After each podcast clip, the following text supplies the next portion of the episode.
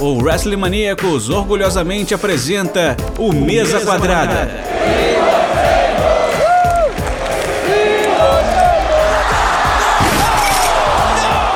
O seu podcast semanal sobre tudo o que acontece dentro e fora dos quatro cantos do ringue.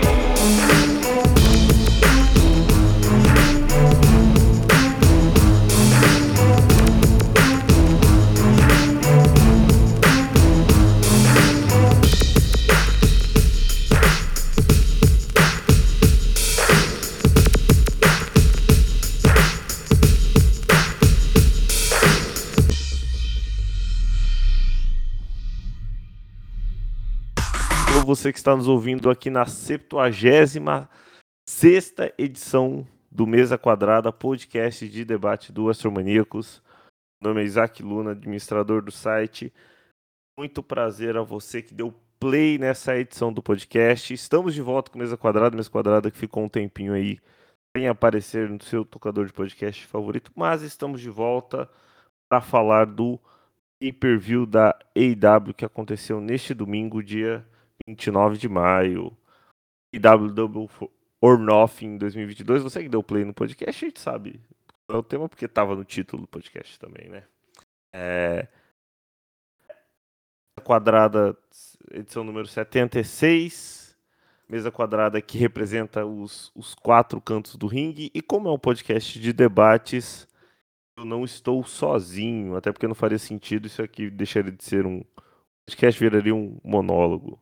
É, e comigo, eu montei uma, um, um, grupo aqui de peso para poder comentar com a gente, porque eu achei o podcast, o, o, o show muito bom e eu acho que dá para virar um podcast bem interessante, porque aconteceram muitas coisas interessantes no pay-per-view ontem também, e que foi muito longo. Eu, particularmente, cuidei da cobertura no Twitter do Astromaníacos até as quase duas da manhã e tava lá comigo o pessoal do Brasil ao Elite. E tá aqui com a gente também para comentar o Felipe lá do All Elite Wrestling Brasil. E aí, Felipe, tudo bem? Dormiu bem depois das seis horas de, de luta que você assistiu ontem? Foi complicado. E é difícil abaixar a adrenalina também logo depois que termina. Não dá pra beleza, terminou o show, dei tchau no Twitter lá e deitar e dormir. Não funciona assim, pelo menos para mim. Mas no nosso caso, pelo menos a gente divide, o que facilita bastante. Cada um pega metade do pay-per-view ali, porque cobrir assim 5, 6 horas com, com o Bahia fica complicado. É, e eu dei sorte de pegar a parte final, que teve as lutas mais interessantes, então a memória que eu tenho do pay-per-view no momento é espetacular. E mais uma vez, obrigado pelo convite para participar. Sempre bom falar de wrestling. Muito bom, muito bom. E foi o. Você falou da parte final, a parte final foi realmente muito boa e foi o que salvou eu não passar um, um aperto que geralmente eu passo, principalmente nos pay-per-views da WWE, depois que passa ali da terceira hora, vai morrendo até o final. É, junto com a gente que estava acompanhando o pay-per-view no Twitter, é, eu geralmente vou, vou vendo ali o, o público, o pessoal que, segue o Astromaníacos compartilhando as informações, que tá com a gente, que tá, porque querendo ou não é a nossa companhia assistindo pay-per-view, e por isso eu chamei uma convidada, uma leitora do site, compartilha bastante nosso conteúdo lá, que no Astromaníacos a gente gosta de chamar um, um portal parceiro, um apoiador, e também um, dos leitores, leitores que estiverem interessados em participar dos podcasts também podem vir, podem vir falar com a gente. A Alexis, tudo bem, Alex? Como foi a experiência de dormir muito tarde, mas vendo o CM Punk campeão mundial mais uma vez? Olha, foi um dia complicado depois do pouco sono que eu tive, mas valeu muito a pena. É, valeu, valeu muito a pena mesmo. E tem isso que o Felipe falou, né? Da, da adrenalina depois de ver um show muito bom, somente ali ah, nas sim. últimas lutas. Sim, com certeza. A gente demora bastante pra, pra dormir, porque ainda tá digerindo tudo que aconteceu. Isso aí. A gente vai explicar quem não assistiu, ou para quem assistiu e quer ouvir falar mais do, do pay-per-view, falar mais das lutas, a gente vai comentar cada uma aqui. Não vamos, não vamos falar é, é, muitos detalhes sobre todas, porque também foram 14 lutas, senão esse podcast vai ficar enorme.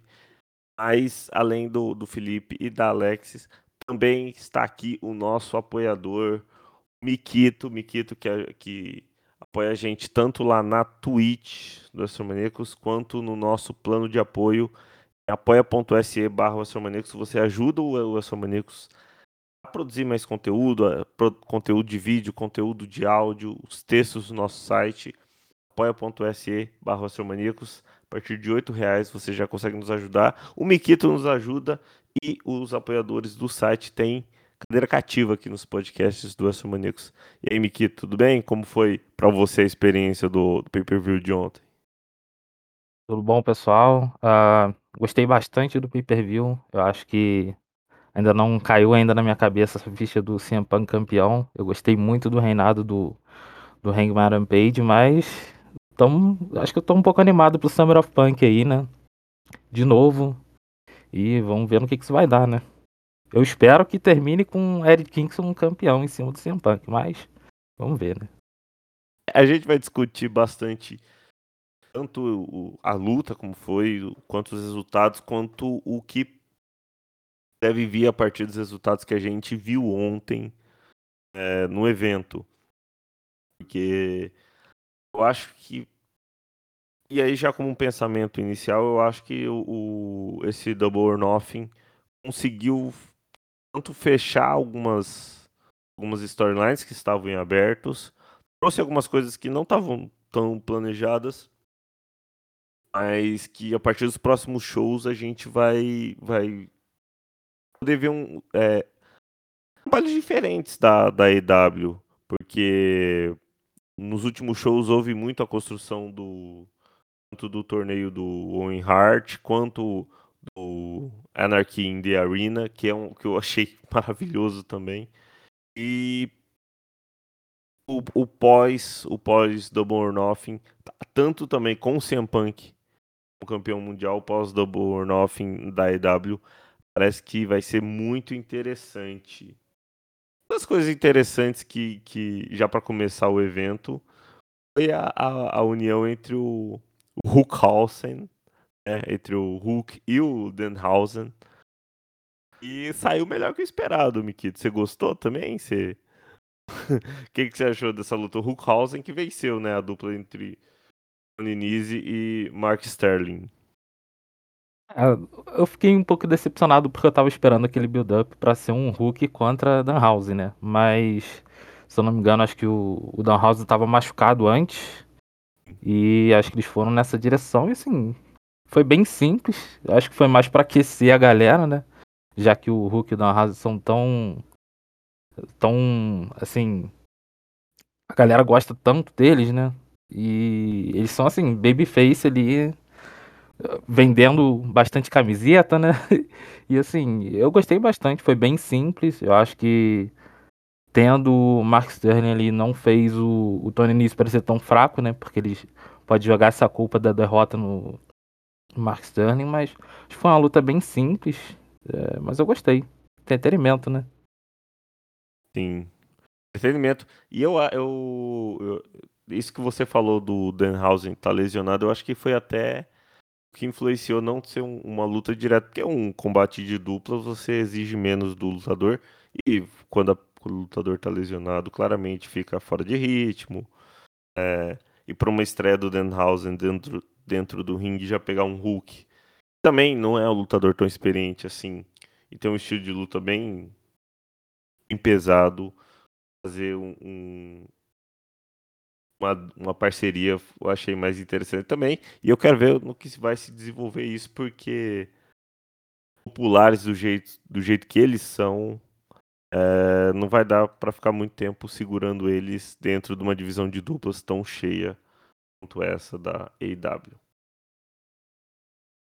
Bom, é, é, essa luta do Hulkhausen foi do Bain, né, ali aqueceu o pessoal que estava ainda chegando no, na, no estádio no evento, porque aí o evento já começou uma luta que tava perigando não acontecer, né, o Felipe? Wardlow versus MJF gerou um, um, buzz. Cara, que assim, pra mim o Wardlow, Wardlow versus MJF foi a melhor storyline construída para esse Born Nothing. Tava muito ansioso para ver os dois se encarando. Só que toda essa questão do MJF é Born Nothing deixou a luta com elementos mais, curiosos, né, o Felipe? Porque a gente não tava esperando. A gente começou o pay-per-view, a a gente nem sabia se o MJF ia aparecer, né? É, pois é.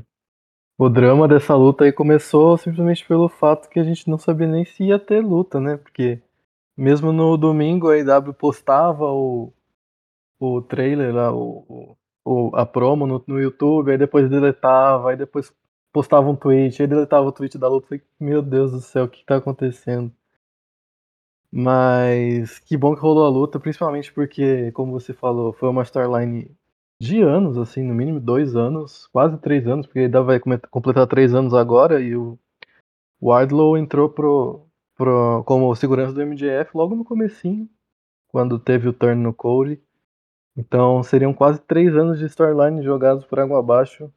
Uh, não acho que a situação está resolvida nem nada, acho que ainda vai ter muita coisa que a gente vai ver na situação do MJF, se ele está insatisfeito mesmo, se ele quer sair, ou se ele precisa de um aumento, precisa de um tempo para descansar, tudo mais. Mas o principal da noite para mim realmente era a curação do Wardlow, porque a gente já viu que ele estava muito over, a galera estava muito.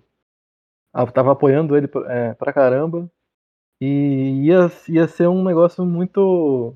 de jogar água na, na, na cerveja mesmo, no chopp, porque depois de uma, uma build como uma build praticamente perfeita, a gente precisava ter o MJF tomando as powerbombs do Wardlow, é o que todo mundo queria ver. Acho que a luta foi exatamente o que a luta tinha que ser. Um squashzão do Wardlow pra cima do, do MJF. Eu fiquei surpreso que não rolou o MJF usar o Diamond Ring. Para mim isso isso quer dizer de certa forma que eu acho que a gente ainda vai ver o MJF na IW mais vezes, porque se fosse a famosa luta de só squash o cara, manda ele para casa e já era, eu acho que ele teria usado o Diamond Ring pro, pra gente ter finalmente o kick out no Diamond Ring, porque todas as lutas que o MJF conseguiu usar até hoje, ele venceu. Então, o fato dele não ter usado isso me faz pensar que a gente ainda vai ter o MJF na AEW. E também esse fato de, de vazar que ele chegou muito em cima da hora e tudo mais. É, acho que se, se não houvesse um combinado já, teoricamente, entre ele e o Tony Khan, é, não ia rolar assim, chegar em última hora, porque é um evento ao vivo. O Tony Khan não pode simplesmente achar e botar fé que o MJF vai chegar 10 minutos antes e tá tudo bem, assim, sabe? Acho que se tivesse um, uma chance interna dele não aparecer, acho que a gente não teria a luta marcada, principalmente a luta marcada para abrir o pay-per-view. Então, eu acredito que eles se, se, entenderam ali. No começo, eu também acho que não era o work, ele tá realmente insatisfeito na empresa. É, a parte de perder o, o evento com os fãs é um negócio que eu achei bem sacanagem, porque eles não tem nada a ver com o Tony Khan pagando 10 reais, 1 milhão de reais, enfim. São os fãs que pagaram para ver o cara ali, ele não, não participou. Foi um negócio que, que me caiu meio mal, mas entre negociação e não negociação. Ontem o que importou foi ele aparecer. Ele lutou com o Wardlow e fez o papel dele. Saiu de maca lá, agora vai ficar um tempão afastado. E o Wardlow ruma para ser uma das maiores estrelas da IW no momento.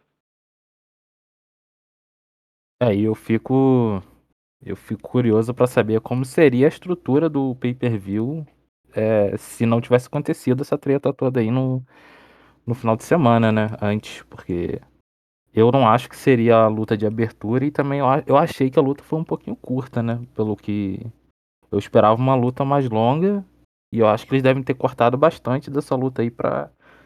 Porque claramente o MDF não tava no melhor momento dele, né? Ele tava com uma cara muito. assim. Ele tava com uma cara de nojo na, na hora que ele tava fazendo a entrada dele. Eu também achei que ele entrou com uma carinha de quem não tá querendo estar tá ali. E eu também achei a luta muito rápida. Eu tava esperando muito mais. E eu fiquei um pouquinho decepcionada, sinceramente.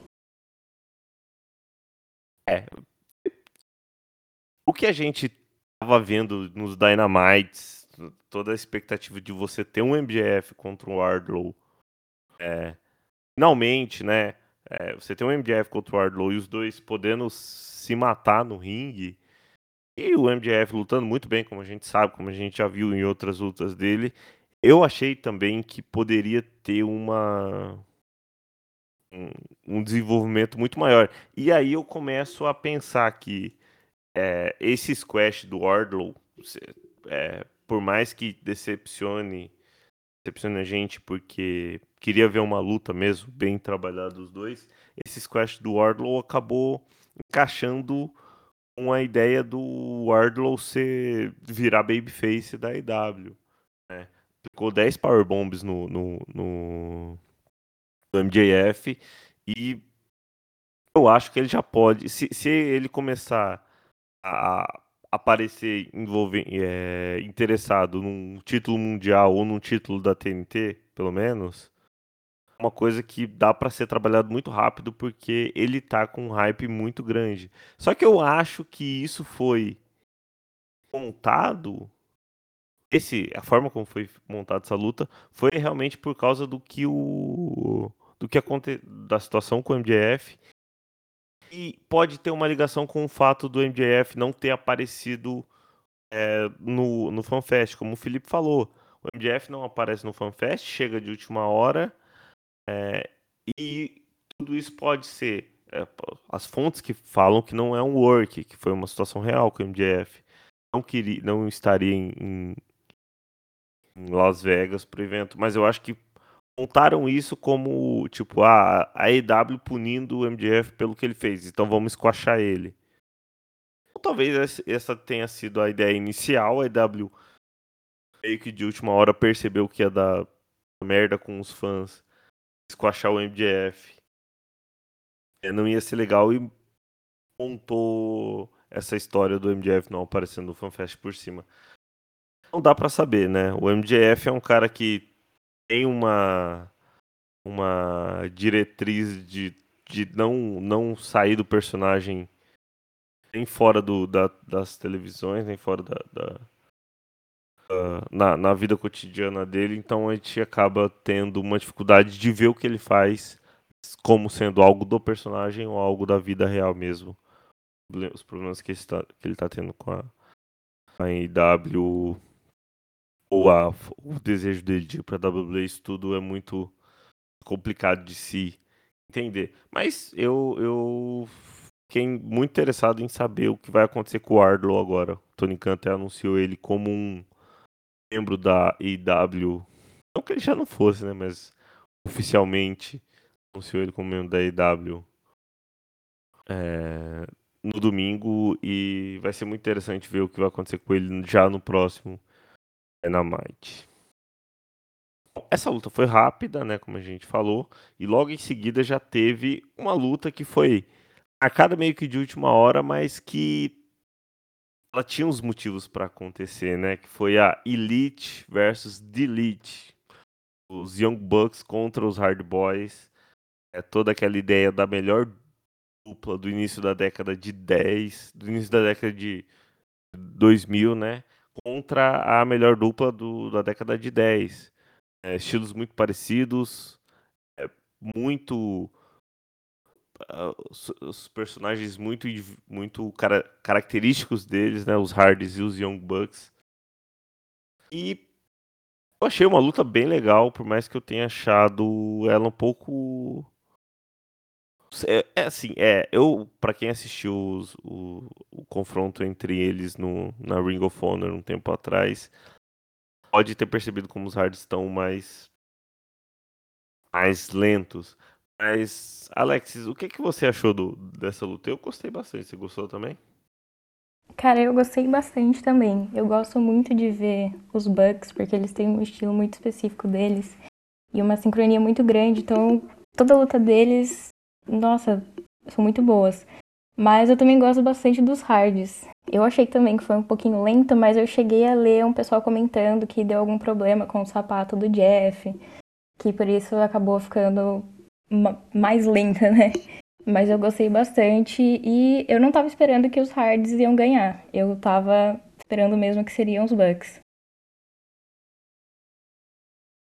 É, teve esse problema do sapato do Jeff e teve até como como para perceber que um, ali meio que até o meio da luta o Jeff tava um pouco fora de ritmo, mas na hora que chegou nos spots finais foi foi maravilhoso, vitória dos, dos Hard Boys.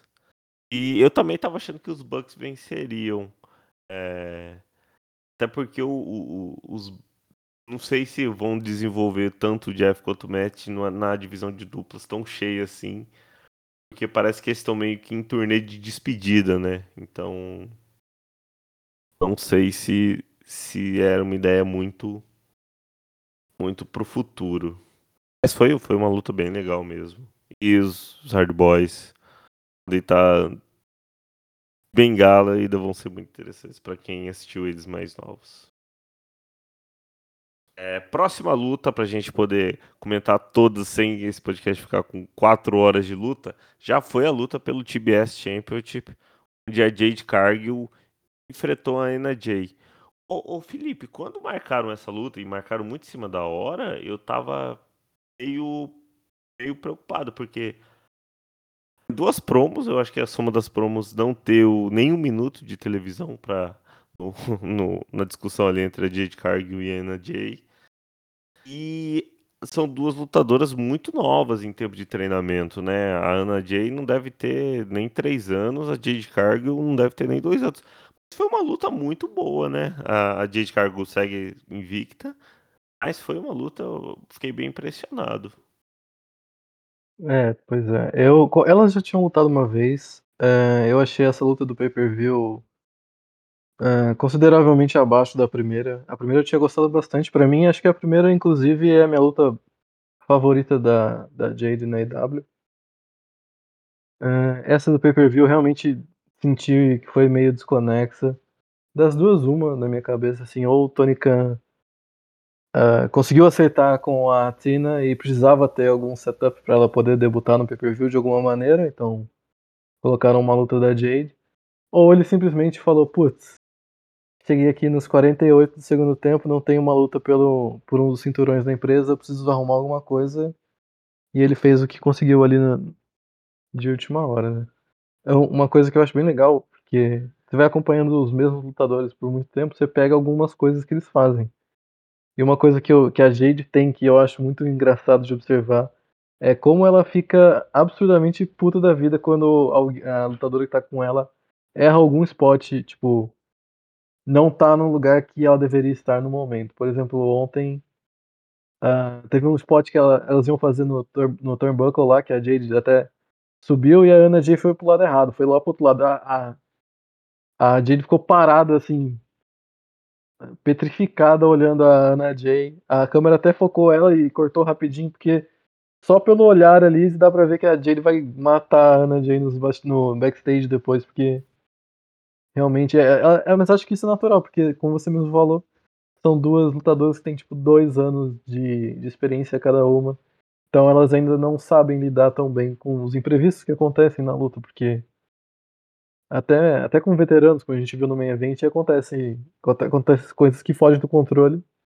E nesse caso, é quando as coisas fogem do controle da Jade, principalmente quando não, não é com ela, é com a adversária ou companheira, dá pra ver uma frustração nela, que é um negócio que eu acho bem engraçado de observar. Mas o realmente o que chamou a atenção na luta foram os dois debuts, né? Que foi o do Stokely e da Athena. O Stokely é, eu achei engraçado também porque quando ele entrou, deu pra perceber que não era todo mundo que reconheceu ele. Mas quem reconheceu, amou, simplesmente foi a loucura com, quando ele apareceu. Então, é um personagem que, que já tinha sido especulado uma vez para ser o manager da Jade. Então, eu acho que vai ter uma história bem legal aí. Até porque eu gosto do Mark Sterling, mas é, ficar usando ele para ser manager de várias pessoas que não tem muita conexão entre uma, uma com as outras, não sei se é uma boa ideia, como ele tá com o Tony Nese, teve com o MJF e tudo mais. E a Athena tem tudo para ser um debut muito importante para a divisão. A divisão precisa muito de nomes, precisa de um booking melhor acima de tudo, mas é aquilo, né? Você tem um barco com vários buracos. O maior buraco, com certeza, da divisão é o booking, mas eu, pelo no meu ponto de vista também, o roster precisa ser melhorado, precisa de uma atençãozinha, um carinho a mais e se tem uma, uma free agent com a qualidade da Atena e a IW não fosse atrás, eu ia achar que era um erro gigantesco. Mas no, no fim das contas, pelo, pelo segmento completo com os debuts e tudo mais, eu acho que deixou uma nota positiva para mim também. É, complementando um pouco o que o Felipe falou aí, o... essa questão da, delas duas serem muito novas no Pro Wrestling, né? Eu acho que seria. Eu achei esse booking dessa luta também muito em cima da hora. Eu acho que foi muito ali no improviso. E acho que eu queria que ele tivesse botado alguém com um pouco mais de experiência. Porque acho que quando você bota duas pessoas muito novas assim em um pay per view, uma luta pelo título, acho que pode acontecer alguns erros ali. Elas não estão tão acostumadas assim a improvisar, né? E o wrestling é muito sobre conseguir improvisar ali na hora. É, eu também achei a luta um pouco fraca e o que salvou realmente foi os debuts. É, eu gostei muito do Stokely. É, eu acompanhei, não acompanhei muito dele no UFC, mas eu via muito, muita coisa no Twitter, no Reddit. E eu percebi que o cara, assim, o cara é sensacional. Ele fez um stand-up também recentemente sobre wrestling. E foi assim, o cara é muito bom. E eu acho que ele sendo manager ele tanto da Jade quanto, quanto provavelmente das Berries, né? Eu acho que isso vai ser muito bom. É, e eu gostei que pode é, trazer a Atena ali também, a Chris Statlander no final. Pode trazer um field ali que vai não só focar no TBS Championship, mas, sei lá, uma trios contra, contra as Berries. Eu acho que a divisão feminina precisa muito disso, de fields que não envolvem o, o título. Porque geralmente é sempre assim. É só o título e nada mais. Então acho que ter esses torneios recentemente e esses fields que vão se abrindo, acho que tá, vai fazer melhorar cada vez mais a divisão feminina, né? Ali no, no final, Mikito, aproveitar que já se complementar, ali no final a gente viu que tinha uma. Teve a, a, o pessoal que ficou junto com a Atena. Você acha que vai virar também essa a, EW vai investir um pouco mais nessa questão das stables, porque tava a Athena, a Chris Statlander e quem mais que tava com ela? Ah, e a Ana Jay contra a, a, as Berry. Você acha que vai partir para esse rumo ou vai ter uma Athena contra a Jade Cargill mais individual? Eu acho que vai ser uma uma field que vai começar assim e vai terminar no TBS Championship. Assim, eu sinceramente sinto muita falta de ter uma alguma faction assim com foco no, no feminino, porque a maioria é tudo masculina e eu sinto um pouco essa falta. Então acho que as Berries é uma boa, foi uma boa adição pro roster, né? Só que eu pessoalmente queria muito ver a Chris Statlander ganhando e não a, a Athena, né? Mas como debut, provavelmente eles vão dar um push nela aí bem brabo, né? Sim, é, é a Chris Statlander passou por uma mudança de personagem recente e e eu meio que saiu do, dos best friends, ficou meio confuso isso que aconteceu com ela, então a ver o que deve o que, o que devem vir nos próximos passos. Felipe, ia falar alguma coisa? Não, eu só ia falar que sobre as berries, eu também gosto muito delas, mas eu acho que vieram numa hora. Não sei, não dá pra dizer que foi errada, mas é que assim o pessoal já não quer mais vaiar a Jade. Né? É, então, dá para ela uma stable hill agora. Eu não sei se foi a decisão mais acertada do, do mundo, porque é, ela já tava, ela já vem tendo reações de face faz tempo. A própria IW tava buscando ela contra Hills e agora trouxeram as berries, o que provavelmente vai fazer ela ser ela permanecer como Rio por mais algum tempo, então. Mas, mas eu também concordo que que ter um grupo feminino é uma, uma coisa muito positiva para a divisão.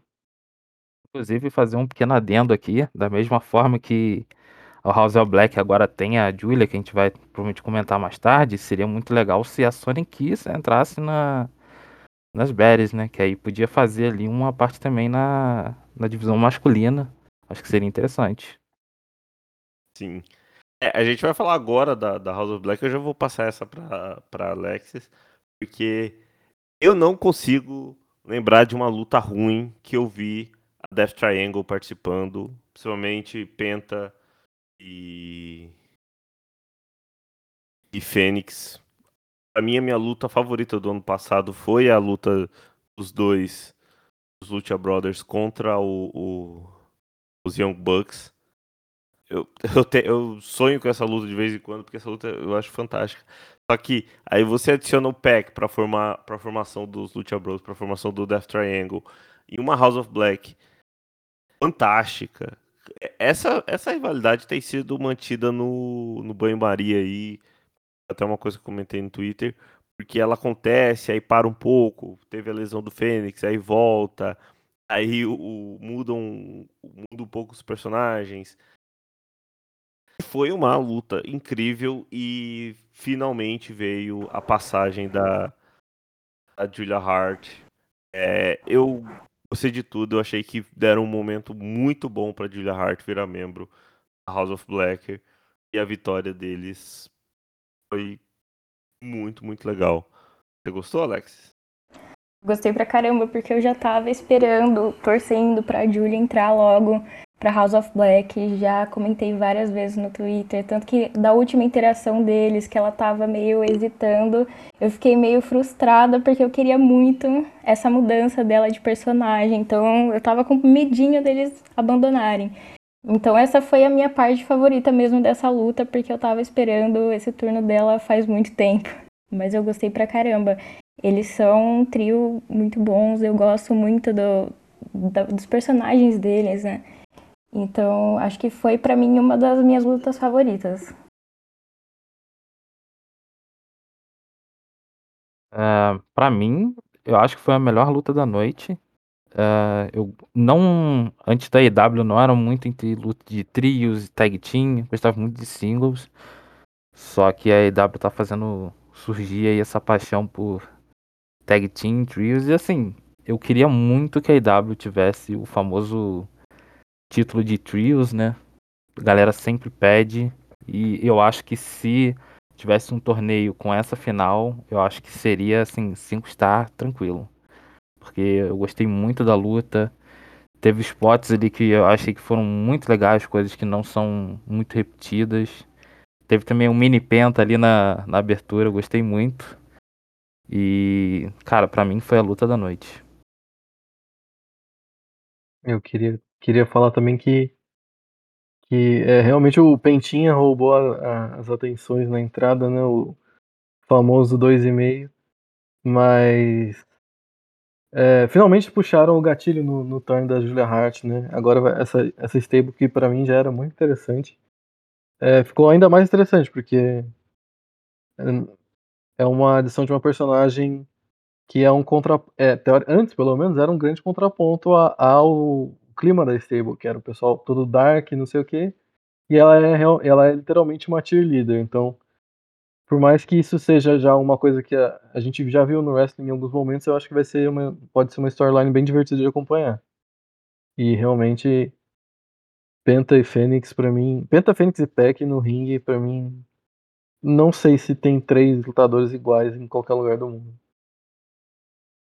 É muito, é muito interessante isso, porque é, luta de trio, assim, é muito cultura da luta livre mexicana. Eu tava vendo o, o Tony Khan falando ontem, pós pay-per-view, que ele é- tem um site, o, o Lucha Blog, ele até foi agradecer ao, ao pessoal do site, porque foi lendo o site que ele começou a pesquisar sobre luta livre mexicana, e foi graças a a ter se apaixonado por luta livre que ele pegou esse gosto por, por luta de trios e eu acho que briga pra mim com, com a luta de tag teams do título de tag teams como a luta da noite porque também a luta do título de tag teams pra mim foi impressionante.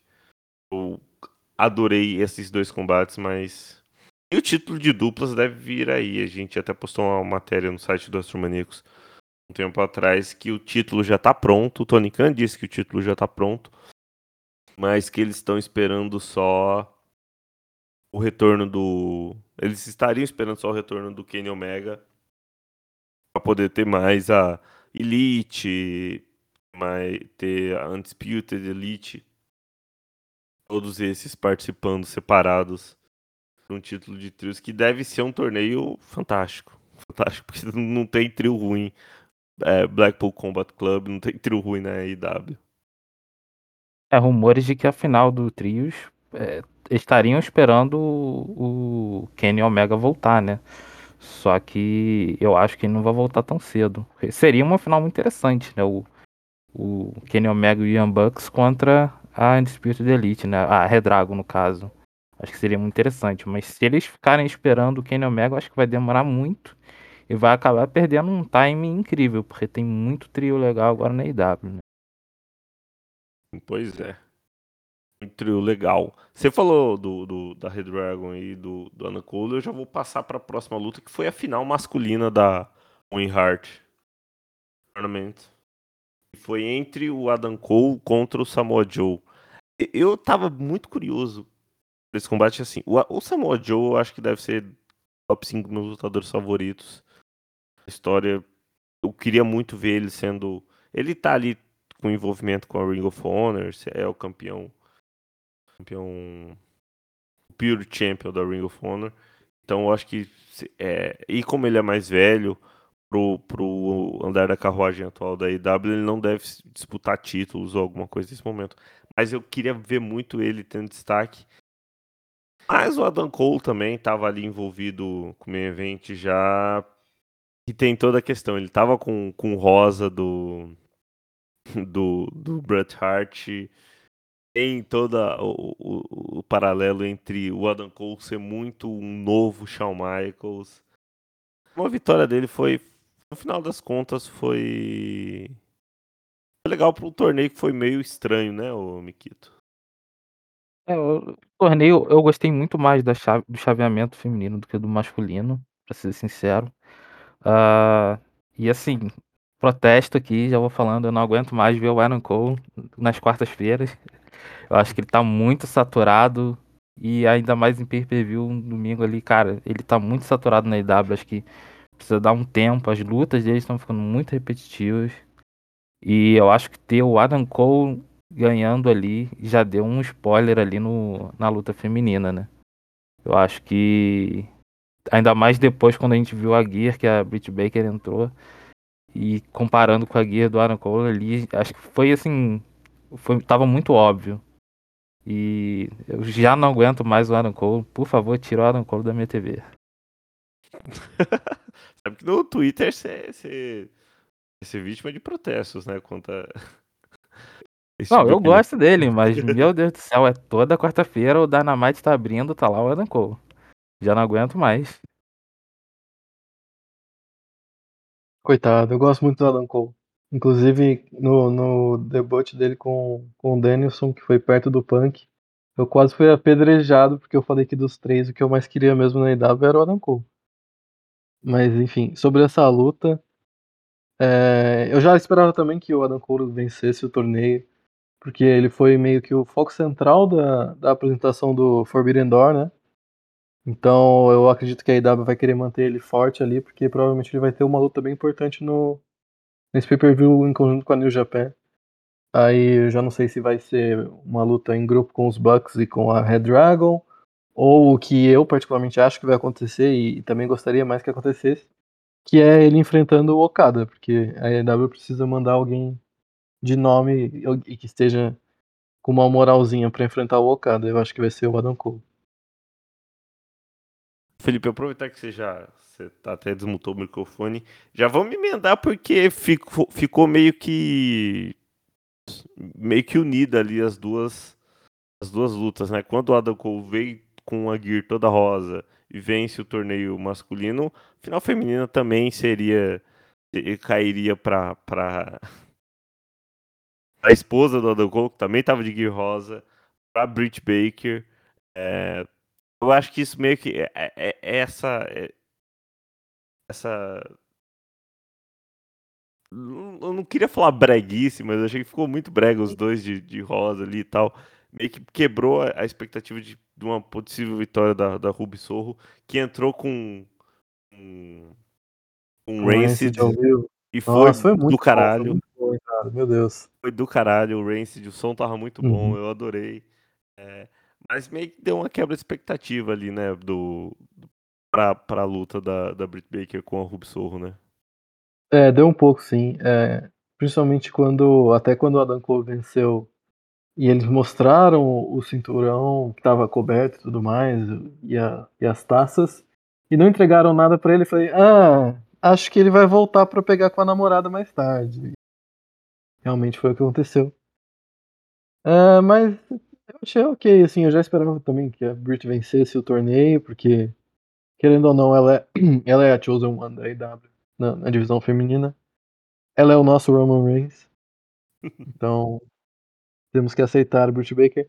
É, a Ruby tá numa run assim, de estreia na EW um pouco abaixo do esperado, mas eu acho que é normal. Todos, ah, todos não, que o Brian Danielson é de outro planeta, mas 99% dos lutadores que fazem esse jump da, da WWE pra EW começam mal. Assim. A gente viu o Miro começando mal, o Andrade começando, começando mal. O Moxley, não necessariamente na EW, porque ele lutou primeiro em outros lugares. Ele, eu, pelo menos, quando eu fui ver lutas dele, as primeiras lutas dele fora da WWE, eu achei que ele tava, assim, sem graça, sem sal completamente. Então, eu acho que é esperado ela ter um pouco de dificuldade de se acostumar com, com a velocidade, então, uma velocidade bem diferente fora da WWE. A luta dela foi bem legal com a Chris Statland na sexta.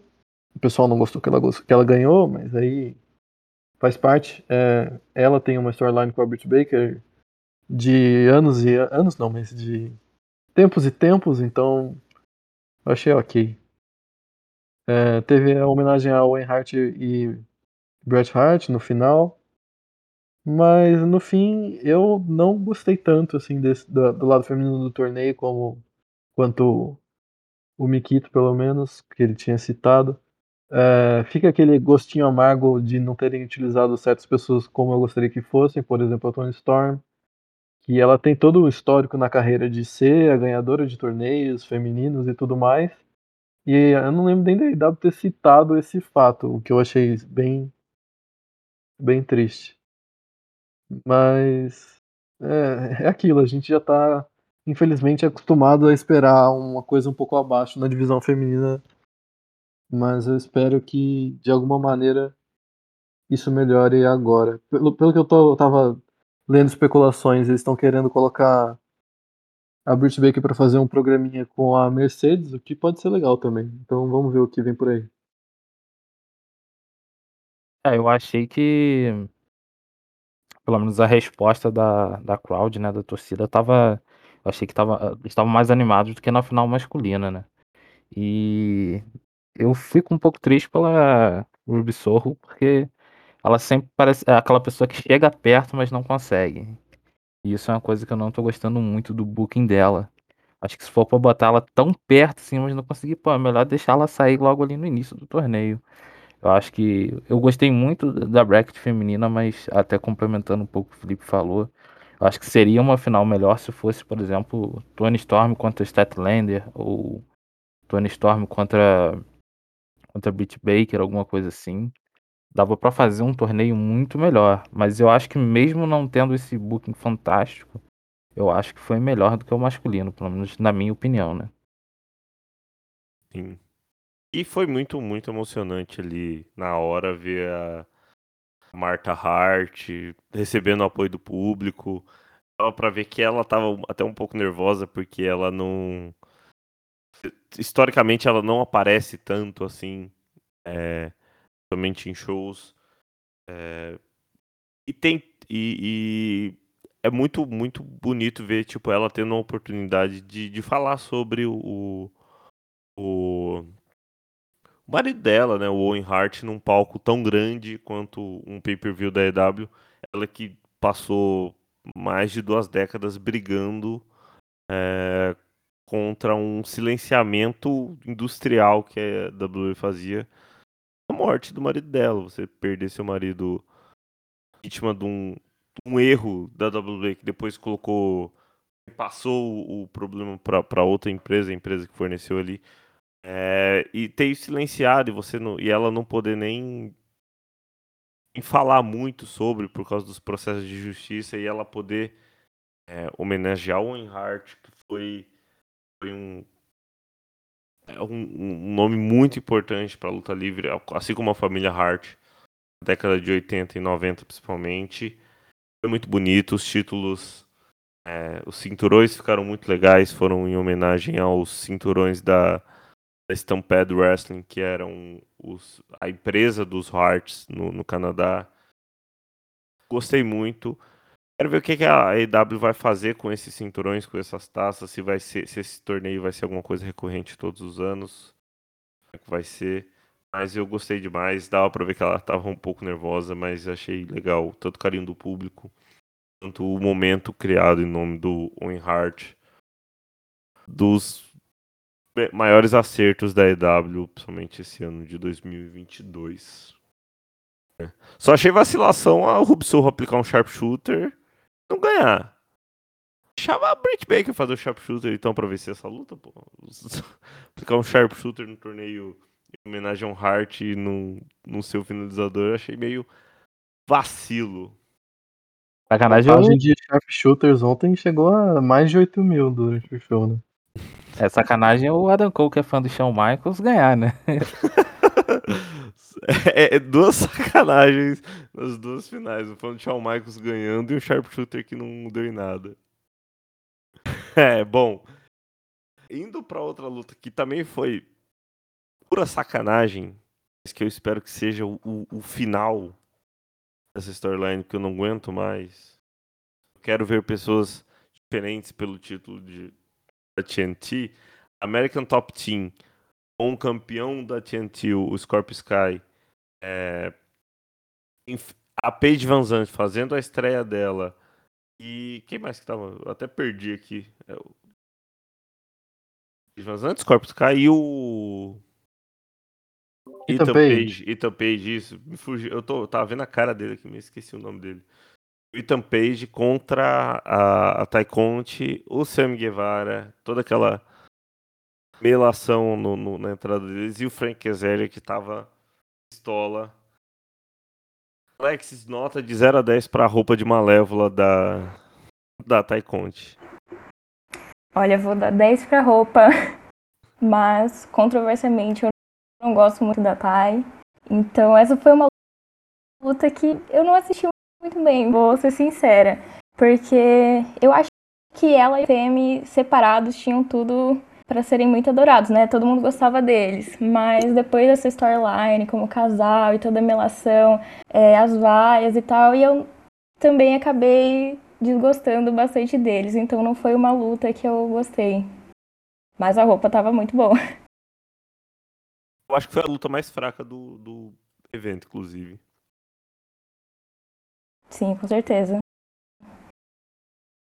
Eu, eu não, não cheguei a detestar. Oh, desculpa te interromper de novo, o Mikita. Mas Pode eu falar. não cheguei a detestar essa luta, não. É principalmente porque eu venho aqui a, a vocês como representante e sócio fundador da Associação Pro Dan Lambert do Brasil. Eu realmente acho. ah, eu, assim, é lógico que eu faço pela, pela brincadeira, mas eu acho que ele é bem underrated. Que ele é um dos poucos rios, fora o MJF, da EW, que o pessoal não gosta mesmo, assim. Porque na EW eu sinto que a crowd vai muito. Tipo, eles aceitam o que a empresa propõe, assim, ah, esse cara é rio, então a gente vai vaiar ele porque, pô, eu tô aqui no show da EW, tô muito feliz, então eu vou colaborar. Sabe? E o Dan Lambert eu acho que não, o Dan Lambert já é um negócio que o pessoal realmente odeia o coitado. Eu acho que muito do que se critica nele hoje é porque ele não teve parceiros tão bons assim, sabe?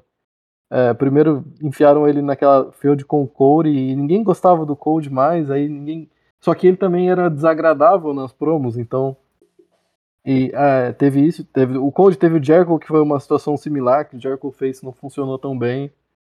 Então, tomara que agora é, coloquem o Scorpio Sky numa field decente contra o Babyface, que o Dan Lambert possa xingar e ofender todas as minorias que ele quer ofender lá. Mas sobre a luta, eu achei que foi divertido a luta. Eu tava bem curioso sobre a Paige Van Zandt. E eu achei que ela foi ok, assim. é, Dá pra ver que é uma pessoa bem inexperiente no ringue. Mas, pelo menos, me parece uma aposta válida, assim, da EW. Porque ela tem um look de estrela, tem sua fama em outros esportes, então é um- uma, uma aposta que eu também faria. E o super kick da, do Semi Natai foi excelente. Foi o momento que a crowd foi a erupção na luta, deu uma acordada no pessoal. Eu achei muito legal. E uma- essa luta me deu muita, muita saudade da Tai lutando. Porque faz muito tempo que a gente não vê ela lutar, né? Ela fica agora mais como valer com o Semi. E ela no ringue, eu acho ela uma evolução absurda do, da Tainara Conte do NXT pra Tai que a gente tem hoje. E ela andou falando agora no, no Twitter que a próxima meta é ir pro Japão e eu mal posso esperar pra ver lutando por lá. Ela falando muito que ia lutar a Júlia, né? Lá no, na Stardom. É, complementando um pouco o que o Felipe falou, da, agora no finalzinho da Taekwondo, eu acho que essa questão do Tai, do tai e da Semi, do, do Semi juntos, eu acho que acabou mascando muito mais a Tai do que o Semi, porque o Semi, ele tá, tava ali sempre lutando, mesmo que a gente não gostasse dele como campeão, ele tava sempre lutando, enquanto a Tai virou de uma promessa para ser a namorada do Semi, e eu acho que isso machucou muito a carreira da Tai, e eu acho que pode acabar. Assim, ela não tá lutando muito na TV, então pode ser que na próxima vez que ela lute ela não esteja tão bom quanto antes, tão boa quanto antes. Mas no mais eu gostei muito dessa luta. Eu, eu odiei o fato de que eu não odiei essa luta. Porque eu achei que ia ser aquela pausa pra pegar um negocinho no- na cozinha, pra ir no banheiro, mas eu acabei gostando muito da dinâmica ali entre tanto o Semi e a Tai no início, ali, aquela coisa do casal e depois e a luta se acabando por causa deles, né? O plano deles se acabando simplesmente porque eles querem se beijar no meio do ringue. E também a dinâmica do Sami com o Kazarian. Eu gostei muito desse lance deles ainda estarem muito putos um com o outro. E no final, aquilo dali, junto com, com a dinâmica da Sami Atai, aquilo ali acabar com a luta e acabar com eles ali. Fazendo agora finalmente o Sami, o Sami não podendo mais desafiar pelo título, né? Acho que essa foi a melhor parte. Eu não aguento mais ele tá junto ali com o Adam Cole, tirando que o Sami tem a cara muito mais socável do que o Adam Cole, né? Tem, tem a cara muito mais. Eu não tava esperando, eu, eu devia ter lembrado que o Felipe ia elogiar o Dan Lambert nesse podcast. Acabou me, me fugindo da memória que isso deveria, isso iria acontecer. Mas realmente, eu acho que o, o- vocês falaram aí das críticas pra Tai. A última luta que ela tinha feito foi contra a Jade Cargill. Desde então ela não lutou. Foi no outro pay-per-view, né? No, no Revolution. Desde então ela não tava lutando, tava só acompanhando gostei muito da estreia da, da Paige Van também. Eu acho que ela tem, tem o, o- feeling pra ser lutadora. né? Ela vai lutar na EW, mas segue na carreira de boxeadora dela no, no Bare Knuckle. É, só que isso do, do da Thay se prejudicar um pouco de não lutar, eu acho que esse casal dela com o Semi, eu, eu fico um pouco com medo dela se prejudicar na questão de personagem, porque eu, eu tava vendo o desenvolvimento de personagem mais interessante dela antes do, do casal, e eu acho que ela tá ficando com um personagem muito parecido com o do Semi. Inclusive, é, não tá desenvolvendo com tanta profundidade quanto eu, eu gostaria, eu acharia que poderia ter, mas eu acho. Eu acho que esse é o ponto que deve ficar um pouco mais prejudicado no desenvolvimento da Tai, que melhorou muito no ringue, mas não sei, não sei. Brasileiro a gente é fanista acima de tudo, mas estava esperando por mais, achei que ficou um pouco prejudicado. Eu falei que essa luta foi a pior porque eu, eu realmente eu gostei menos dessa do que das outras.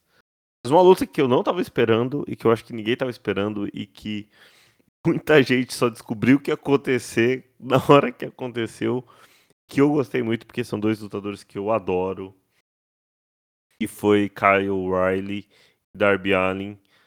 É... O Mikito, Darby Allin corre sérios riscos de morrer logo menos dentro de um ringue, né? Ah, com certeza, mas quem quase morreu. Assim, aquela. Aquela joelhada que, ele- que o Darby Allin tomou ali no início.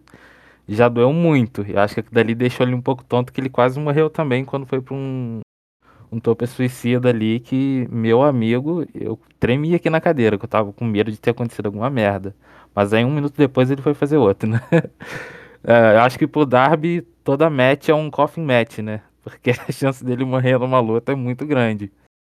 Uh, e o que eu percebi é que o Sting para ele é parecido com a Scarlett Bordeaux e o Karrion Cross, né? Porque agora que o Sting não tá com ele, ele tá começando a dar uma perdida boa, né? E mas no mais eu gostei muito, apesar de que eu acho que seria uma luta melhor no Dynamite. Eu acho que ela ocupou um espaço desnecessário no pay-per-view. O pay-per-view já foi um pay-per-view muito longo. Eu acho que essa provavelmente seria a luta que eu tiraria se eu fosse o Tony Khan, porque repito, muito boa luta, mas para mim não tinha espaço no pay-per-view. É, eu achei interessante porque foi uma vitória do Kyle Riley que geralmente não aconteceria porque o Kyle Riley querendo ou não, ele tá ali muito preso dentro da Red Dragon. E o Darby Allin é um cara que já luta mais como solo. A Riley vencendo dá até a esperança de uma, de uma run mais solo dele para os próximos eventos, né? Eu achei que foi o resultado mais surpreendente da, da noite, assim, com folga. Uh, eu já achava muito difícil do Darby perder para o Kyle O'Reilly. E foi um resultado clean, não teve nenhuma interferência, não teve. Uh, o Kyle O'Reilly não roubou, não fez nada. Eu, eu, não lembro a última vez que o Darby perdeu clean na, na IW, provavelmente foi quando ele perdeu o cinturão pro Miro, talvez. Mas tá, mesmo nesse caso, é, pode ser justificado porque ele estava sendo atacado toda semana pelo Sky e pelo Ethan Page. Então o Darby Allin perder clean foi um negócio que me deixou de boca aberta ontem clean numa lutaça ainda. Realmente, o. É, é, fa, pode fazer sentido essa luta nesse pay-per-view se o Kyle Riley al, almejar coisa grande pra, mais pra frente, porque realmente o, luta mal encaixada, luta anunciada de, de qualquer jeito na sexta-feira para acontecer no domingo, um resultado bem, bem impressionante. O, o Felipe, quer fazer meu Não, eu só ia comentar que, pelo que todo mundo, pelo que falam, é que a luta seria Red Dragon contra Darby e Sting. E aí por isso que acabou virando um Kyle O'Reilly contra Darby. Aí não sei, acho que pode, pode até servir para explicar até mesmo a dúvida que eu levantei. Que pode ser que talvez ainda façam essa luta de tags e seja onde o Darby se vingue do Kyle O'Reilly. Faz sentido. E talvez botar o Kyle O'Reilly pra ganhar pode fazer ele ser um, um challenger bom pro Scorpio Sky, né? Porque já dá um momentum ali pra ele. Ia gostar muito. Gostar muito de ver o Kyle O'Reilly lutando singles por, por um título, principalmente. Porque para mim ele. Eu acho ele melhor que o Adam Cole, por exemplo. Ele às vezes fica muito preso dentro da Red Dragon. É... Bom, aí próxima luta já foi a luta pelo, pelo título mundial feminino da IW, que era uma luta que todo mundo sabia que ia ser uma luta fantástica, e foi uma luta fantástica. The Rosa. É... Ela é, é, é, esse, ela. Não sei o que, é está acontecendo. Ela deveria ter muito mais destaque no tempo de TV. Porque ela é uma personagem incrível, uma lutadora incrível ela tem tudo ali para ser uma campeã muito memorável, mas os segmentos dela nos últimos, nas últimas semanas, principalmente na construção dessa rivalidade, que é contra uma outra lutadora incrível, que fala muito bem no microfone, que luta muito, que é a Serena Deeb, estava sendo meio desenvolvida com algumas promos meio sem sentido. A Thunder Rosa, no máximo, aparecia ali na rampa, era atacada ou fazia uma promo só voltava.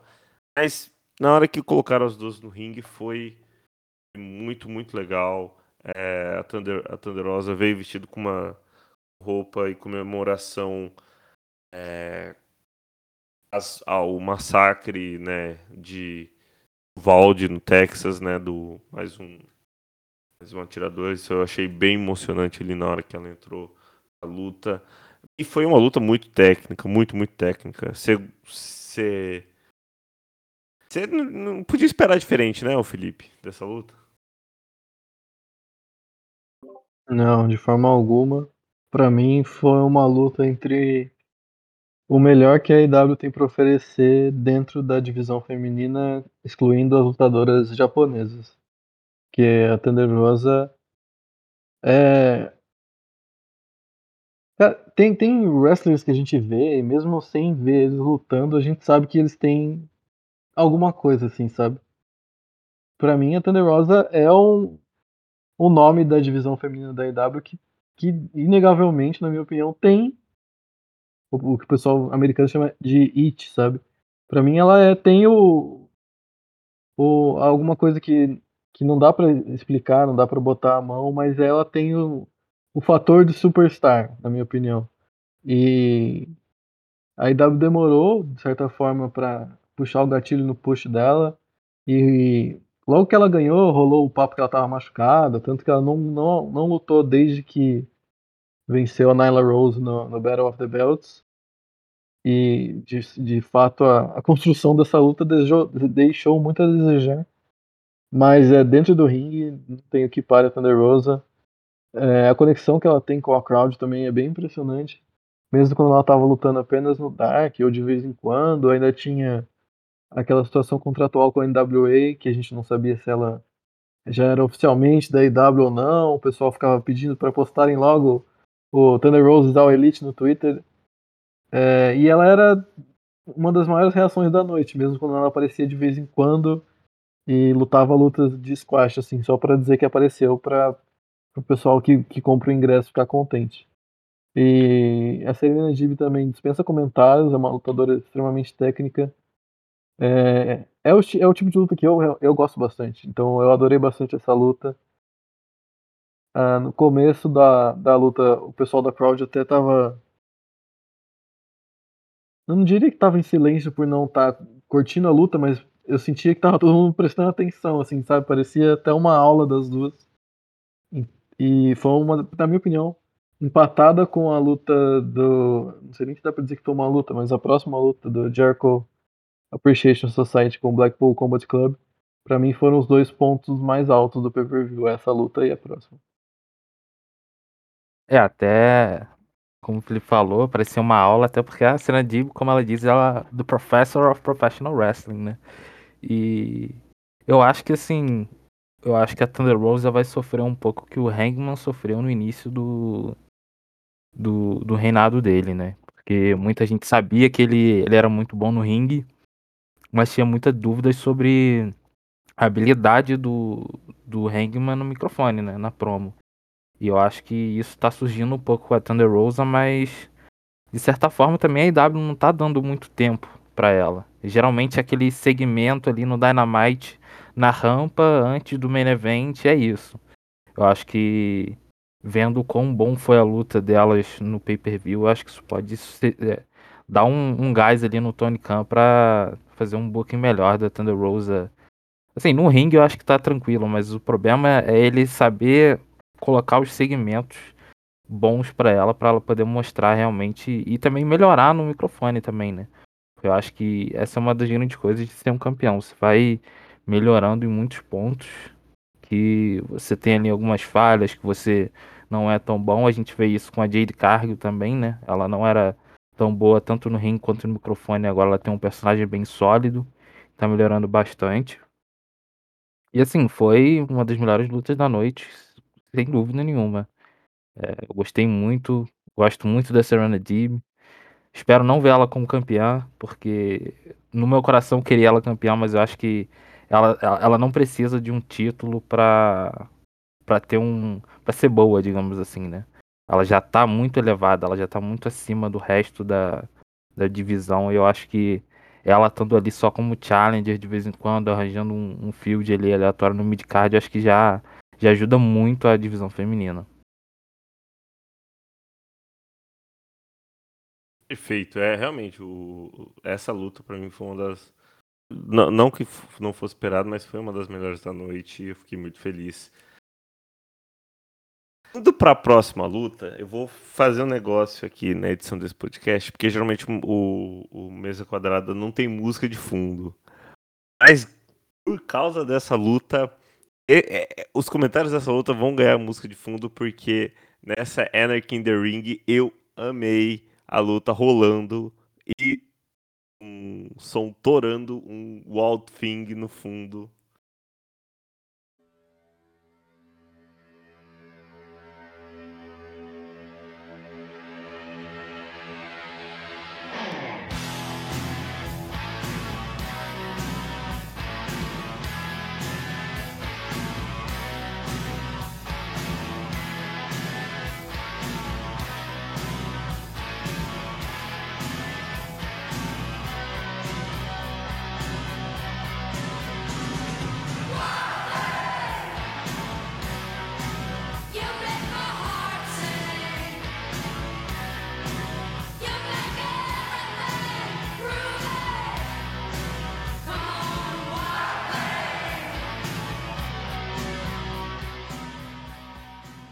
Alexis, eu vi que você no, no Twitter lá, você tava come- co- é, participando com a gente lá da, da cobertura, tweetando a gente. Você- essa luta foi um- uma das mais surpreendentes e foi muito, muito divertido de assistir, né? Foi com certeza, foi extremamente caótica e eu acho que era tá- todo mundo tava esperando dela, mas com certeza a música torando atrás em looping foi o ponto mais engraçado. Infelizmente parou no meio, porque eu acho que seria muito mais engraçado se ela continuasse, mas acho que foi um dos pontos altos da noite. É, eu tava esperando pra caramba também, porque o John Moxley é um dos meus favoritos, então era a luta que eu queria ver e ela não desapontou. Então foi, foi muito legal tanto o, essa questão da luta, quanto a, a gente vê a crise de meia-idade do Chris Jericho entrando de drug do Laranja Mecânica. é, a, a música em si foi uma referência ao New Jack, a ICW que lutava com Na- Natural Born Killers. É, tocando enquanto ele ainda estava lutando é mas ali meio que pós o, o- a bagunça inicial um combate bem violento né? É, principalmente o Ed Kingston queria se, eu acho que ele queria queria se matar nesse combate ali meio pro final né Alex Então, eu já tava esperando que ia rolar alguma coisa com o Ed, porque a gente nunca sabe o que, que ele vai fazer, e eu achei muito bom ele vir pra colocar fogo no Jericho e já jogar no Ryan em cima. Eu adoro a rivalidade deles e eu acho que esse é o melhor de tudo dessa luta, que a gente não sabe o que que vai acontecer, e eu gostei pra caramba. Sobre a roupa, eu queria só comentar que é inspirado em Laranja Mecânica e tal, mas eu vi muito pessoal comentando que parecia mais uma boy band. Então eu achei bem engraçado também. parecia muito uma boy band eu falei meu Deus que Jericho você tem 50 e poucos anos A a parte da música foi a parte com certeza pra mim chamou muita atenção. Eu acho que teve até uma hora ali que o, o Jericho ele ele destrói uma o controle de som e é ali que a música para. Foi o Jericho que destruiu o controle de som. E eu gostei muito da luta, principalmente uma promo que o Ed Kingston que ele tava chorando e cara, aquela promo marcou muito. Eu acho que o Ed Kingston ele tem muito essa coisa de misturar a realidade com kayfabe e isso me surpreende muito. O cara ele fez um, um trabalho gigante com esse personagem dele que é assim, não dá pra saber, é- ele é parecido com o MJF, né? Não dá pra saber o que é personagem, o que é real. E aquela cena dele entrando no ringue com um galão de gasolina, aquilo dali me marcou muito. Eu acho que é, é uma das grandes imagens assim que me ficou na cabeça depois do pay-per-view. todo fudido de, de- e, tipo com a cara de psicopata, parecia um zumbi. Nossa, é, pra mim foi essa imagem e o CM Punk no final foram as, as imagens desse pay-per-view. O Ed Kingston ele faltou na, na aula que o pessoal explica na escola de wrestling que wrestling é de mentira, porque ele não, ele não sabe que wrestling é de mentira. Toda semana ele vai lá e ele tenta matar um homem na televisão. O que eu acho o máximo. Mu- muito bom. E Eu achei muito engraçado também que agora o personagem do Jericho, até na entrevista é, pós o pay-per-view, ele ele encarnou que ele odeia música. Ele detesta músicas, então ele, vai- ele corta o Judas, ele quebrou o, o, o negócio que tava tocando Wild Thing ontem no- nesse, nessa luta. Então Chris Jericho, cantor de uma, uma banda de rock, agora odeia música. É um Além de personagem. ser incrível. mágico, né?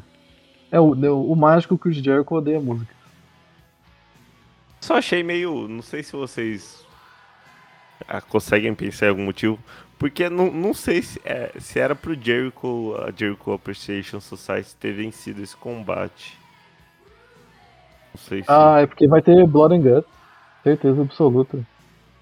Pode aí, se não tiver, pode, pode cobrar no perfil. A gente te dá um, um- faz um pix, por exemplo, de um iFood aí. tá, tá bom, pode deixar que eu vou cobrar. Não, mas eu boto fé sim. Eu acho até meio estranho porque você viu como trabalhou tão bem as mentes criativas do Jericho, do Moxley, do Danielson, do Ed Kingston para essa luta. Porque eles tinham uma liberdade imensa, eles tinham a arena inteira, tudo estava à disposição deles e eles entregaram uma, uma coisa, não sei se dá pra chamar de combate, mas um, um espetáculo, na minha opinião foi um espetáculo. E no Blood and Guts, que vai ser, teoricamente, o, o- a finalização da Feud, eles vão estar muito mais limitados, né? Vão estar naquela jaulinha, talvez tenha algumas armas ou alguma coisa do tipo. Mas, é, é, não sei, vamos ver se. Eu acho difícil eles superarem o que foi entregue ontem, mas eu vou ficar na torcida. Eu gostei muito que fez juiz ao nome, né? Porque foi, dali foi uma anarquia total, foi uma bagunça, aquela música tocando, coisa, luta pra tudo quanto é lado. Eu gostei muito que fizeram juiz ao nome. E eu gostei muito também que não foi um Stadium Stampede, porque é uma coisa que eu, eu não curti muito, os, Stadium Stampede. Acho que agora que a gente não tá numa pandemia, foi a escolha certa não ter feito, né? E ter feito esse Anarchy in the Arena. Acho que eu gostei muito. Realmente foi um, foi um dos, momentos mais surpreendentes. Porque eu achei que ia tomar muito. A gente tava antes do evento e que se, se provou real, a gente tava com a preocupação da duração do evento. É, eu achei que era ia tomar muito tempo, porque até nas, nas, nas promos dos Dynamites, é, as promos envolvendo essa rivalidade estavam tomando muito tempo de show. Show que tem uma dificuldade de encaixar para acontecer. Eu achei que ia tomar muito tempo, mas foi maravilhoso. Tomaram todo o tempo necessário para me entreter. Até o final, com, foi com o Jake Hager forcando o, o, o Daniel, o Brian Danielson fazer e pagar pelo que ele fez na época do, da anarquia do NXT. Onde ele forcou o, o announcer. Como é que era o, o nome, o nome dele? Eu esqueço também. A foto dele sendo, Justin Roberts. Justin Roberts, a foto, a foto do Justin Roberts tá sendo, enfor, sendo enforcado, tá na minha frente aqui. Eu tava esquecendo o nome dele. É, muito bom. Muito Eles até, eles até fizeram uma interação, eu não lembro qual foi, entre os dois, o Justin e o Danielson na IW, remetendo a isso, mas agora me fugiu qual foi mesmo. Quando, quando o Danielson voltou pra primeira, primeira luta dele, ele mexeu no- na gravata do Roberts. Ele foi, enforcou o Roberts com a gravata, né? Bom, após essa luta, né, vitória da Jericho Appreciation Society, a gente teve uma promo, foi com o Andrade, que casou recentemente, estava lá na lua de mel Charlotte, mas deixou um videozinho feito, porque chegou mais um lutador para IW, já não bastava as estreias de, de Atena e do Talkley. Rush é, também é um lutador da IW. Os ingobernables na IW, Felipe? Você acha que. Cara, aparentemente sim, eu fiquei até contente também com, com a chegada do, do Rush. É, até o manager do Andrade, o, o Rosa The Assistant, tá in- interagindo agora com o Dragon Lee no Twitter, então vamos ver o que, que vem por aí também. É, ele não teve o gráfico, então vai saber se ele tá contratado oficialmente ou vai fazer algumas aparições. É, eu acho e espero que isso leve a ter alguma coisa entre o Naito e o Andrade no, Forbidden Door. Ou eles se enfrentando, ou eles se juntando para encarar algum outro grupo, ou os Ingovernáveis originais contra os Ingovernáveis do Japão, alguma coisa desse tipo assim. E eu tô preparadíssimo porque tem tudo pra ser incrível. Também. Eu pensei, pensei na hora no Naito e no, na Forbidden Door chegando aí. Porque Los Ingobernables, a gente tem até um texto sobre eles no site. É, eu acho que é a minha stable favorita. Eu sou eu sempre fui muito mais Los Ingobernables do que a Bullet Club. Principalmente no, no meio da década passada. Fiquei muito empolgado em ver o Rush, que é um lutador muito bom. Tava ali envolvido nos últimos anos com a Ring of Honor. Deve participar mais da Ring of Honor do que da IW. Mas ver ele na IW é interessante também. É, e o lado bom também é que a gente deixa essa parte da, da EFO pra trás, né? Eu acho que desde que o, o Matt Hardy vendeu ela pro, pro Andrade, alguma coisa ele não tava clicando, não, não, não achei muito legal. Eu espero que realmente seja um passo à frente e deixando essa parte do EFO pra trás. né? Sim, tava, tava meio, meio estranho mesmo. Bom, já assim, caminhando aqui mas no final, penúltima luta do evento, né? Foi que eu acho que foi a, a melhor luta da noite, porque é, eu adoro os, os seis envolvidos, por mais que eu acho que é o, reinado da Jurassic Express e, tava meio ruim e eu tava muito. Tava torcendo, quem viu no Twitter do WrestleMania Cuzão, tava vendo que eu tava torcendo pra, pra eles perderem o combate, mas uma lutaça, pra mim foi a melhor luta da noite é, a Jurassic Express, Serving Their Glory e a Team Tess. Quito, que luta boa. Que luta boa. Eu, pra mim, acho que foi a segunda melhor luta da noite. Ah, primeiro, dizer que Swerving Our Glory, ótimo name, nome. E também, assim, máquina de carisma, os dois. Acho que os dois ali, eles têm tudo pra ser, para serem campeões. Eu achei que eles seriam campeões. O, o Keith Lee me impressionou muito nessa luta. Eu já sabia que ele era um cara muito atlético, né? Só que não é todo dia que a gente vê um cara daquele tamanho dando um sui- suicide dive. Ele- o Swerve e, e o Keith Lee ele tem umas combinações ali de duplas que foram sensacionais. E eu acho que eles se viraram muito bem como dupla. Eu achei que tinha sido, de primeiro, eu achei que tinha sido uma coisa colocada assim, de último momento ali, quando eles estavam naquele field com o Team Tess, mas agora eu tô vendo que estão. Eles estão fazendo isso funcionar, né? Estão fazendo essa dupla funcionar. E eu realmente queria que o Jurassic Park, o Jurassic Express, ah, perdesse o título, porque eu não tô curtindo muito o reinado deles e eu acho que esse reinado deles é só pra, pra tornar o, o heel turn ali do, do Christian algo maior, né? Porque acho que isso todo mundo tava esperando, né? Que fosse o, o heel turn do Christian no, no final da luta. Mas demais, sim, sensacional a luta, sensacional. Eu concordo muito que foram seis estrelas no ringue ali, do começo ao fim. Eu, além de ser um defensor do Dan Lambert, eu sou um defensor do Jungle Boy. É, para mim, ele. é, Eu entendo que todo mundo goste mais do MGF, porque realmente ele tá mais pronto, mas dos quatro pilares, eu não sei porquê, eu sempre gostei mais do Jungle Boy, então irei defendê-lo e protegê-lo até o fim. É, eu, eu tô achando um reinado ok dele, da Jurassic Express. Hum. Quando você, você olha retroativamente assim, a divisão de tag teams da AEW, na minha opinião, é, deixa a desejar no sentido de booking, não no sentido das lutas, quase tanto quanto a divisão feminina, porque é um largadão lá. Geralmente os Young Bucks arrumam uma luta aparentemente da cabeça deles, fazem uma feud deles muito pelo BTE também e tudo mais. É, enquanto os campeões fazem ótimas lutas, porque 99% das tags boas do mundo estão no roster da EW. Então eles fazem ótimas lutas e isso, de certa forma, mascara o fato de que a di- divisão de tags não tem storyline boa, sei lá, desde o começo. Desde quando separaram o Omega e o Hangman. Mas nesse, nesse caso, na luta de ontem, um negócio que ficou marcadíssimo pra mim, pra sempre, como um dos melhores momentos da luta livre, é o Rick Starks quando ele começou a andar na corda e ele parou pra flertar com a mãe do Jungle Boy que tava na plateia, na primeira fila. Isso pra mim é espetacular. Acho que o wrestling nunca foi tão grande quanto foi nesse momento. Nossa, como é grande deve ter sido ator do, do Rick Starks, né? Eu acho que esse, o Rick Starks tem tudo pra ser um dos grandes campeões da IW no futuro relativamente distante, né? Acho que agora ainda não tá pronto não, mas ele é o cara que ele tem um star power ali. Ele é o cara mesmo. A EW tem que segurar de qualquer maneira o Rick Starks, porque.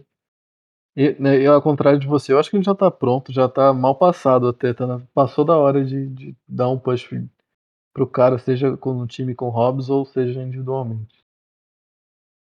Nossa, como é bom o Rick Starks. Eu tava me divertindo muito com ele. Ele luta muito bem. Os dois momentos ali, tanto esse dele nas cordas flertando com a mãe do Jungle Boy, quanto num outro que ele, ele aplica um golpe que, nossa, muito bom. E aí ele faz toda a dancinha dele. Nossa, eu, eu, eu acho ele realmente pronto. E essa luta, pra ele, eu acho que serviu porque nos shows semanais talvez a- ele apareça mais no, no Dark, mas no, no, no Dynamite ele não tem tanto destaque assim, a- aparece uma vez ou outra no, no Rampage também. Mas tá na hora de ter um destaque pro Rick Starks. E eu, eu achava que eles, inclusive, seriam os campeões, o Rick Starks e o, e o Hobbs, porque é outro lutador que eu gosto muito. Que eu acho que vai ter um futuro bem interessante na AEW também. Eu acho que o problema do, do Starks, entre aspas, é porque é essa afiliação muito forte com o Team Tess. Geralmente, quando acontece alguma coisa, eles fazem sempre em grupo. E eu acho que isso pode atrapalhar ele a ter, uma, a ter um push solo, né?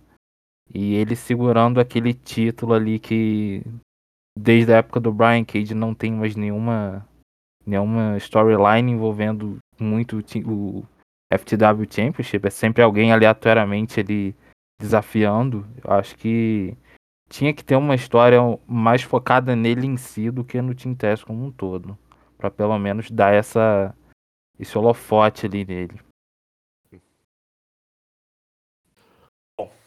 É, eu, para mim, foi a melhor luta da noite. Mas é, não foi, pra mim, o maior momento da noite, porque o maior momento da noite. E aí eu acho que vai vir até as principais discussões desse podcast. Porque na última luta, lá pra uma e pouco da manhã, eu fiquei com a adrenalina estourando, porque depois de quase 10 anos, uma luta muito boa, que teve até um ritmo meio que quebrado ali no momento que o CM Punk não conseguiu aplicar o Buckshot Lariat pelas duas vezes e ficou até um momento meio constrangedor, aí a gente via a vaia dos públicos.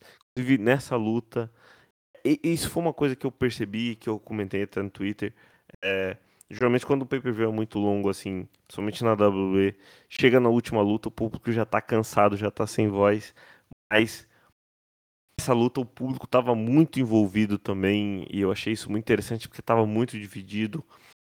É... Eggman Adam Page contra CM Punk, pra mim, foi uma... Foi uma das melhores lutas pela luta em si, mas foi um dos melhores momentos. Porque eu sou muito fã do CM Punk. É... E, na minha opinião, e eu já vou jogar a minha para depois a gente conversar sobre a luta e sobre toda a- os próximos passos disso. É, CM Punk como campeão foi a decisão acertada, foi emocionante, foi um momento inesperado. Eu gosto muito do Adam Page, seis meses de reinado. Pra mim, foi ok. Não vai ser o único reinado dele, daqui a pouco ele conquista esse título de volta. Teve todo o momento ali do final da insegurança dele voltando à tona, ele indeciso com o que ia fazer. Foi um. Eu achei que tava tudo perfeito, atmosfera perfeita, luta muito boa. Lex, o que, que você achou? Essa luta foi a minha grande surpresa, porque eu sou muito fã do CM Punk também, mas eu já fui com a minha expectativa lá embaixo, porque eu jurava que o Adam Page ia sair como campeão ainda.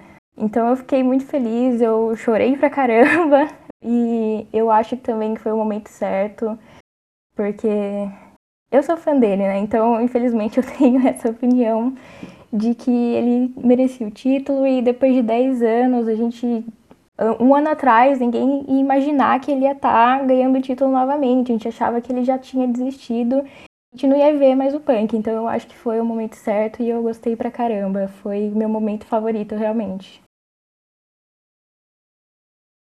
Eu também tava um pouco com essa expectativa do Adam Page ganhar, né? Ah, eu gostei muito da luta, apesar do, do CM Punk ali ter errado ali uns Buckshot Lariat, só pra variar. Mas eu, eu gostei muito da luta. Não foi tão boa quanto eu achei que seria. Mas. E o resultado me surpreendeu, porque eu queria muito que o, que o Adam Page retesse, mas também não, não vejo como uma coisa ruim o CM Punk ter ganhado, não. Acho que isso abre um mar de possibilidades para os próximos desafiantes e, e assim, o CM Punk é um nome grande, né? Eu acho que você trazer um, um campeão grande para para EW muda muito a visibilidade da EW. Da mesma forma quando a gente teve o Jericho, o Moxley, o Omega, eu acho que isso faz dá uma, uma visibilidade muito maior, né? Eu acho que esse, esse que, que é o ponto pra mim. É, tem toda essa questão do CM Punk ser um cara que há um ano atrás a gente não imaginava que ia voltar mais. E ele volta. E ele tem lutado bem. A, a rivalidade dele com o MJF, pra mim, era a principal rivalidade desse ano. Pra mim foi a melhor rivalidade da luta livre nesse ano. Que eu acompanho, não acompanho tanto o, o- o Oriente. Mas no Ocidente, pra mim, foi a melhor rivalidade do ano. Foi CM Punk e MJF. E eu acho que abre uma porta muito interessante. Tanto do Adam Page é, perdendo esse título, fraquejando ali no uso do cinturão ou não, o afastamento que ele teve da, da Dark Order, e aí consegue até trazer a Dark Order para um destaque novamente. O CM Punk. E hoje, após vitória, a gente não sabe se vai virar face ou heel, porque tem uma tradição de CM Punk sempre que conquistar o título mundial virar heel. Ele não é, nunca é campeão mundial como face.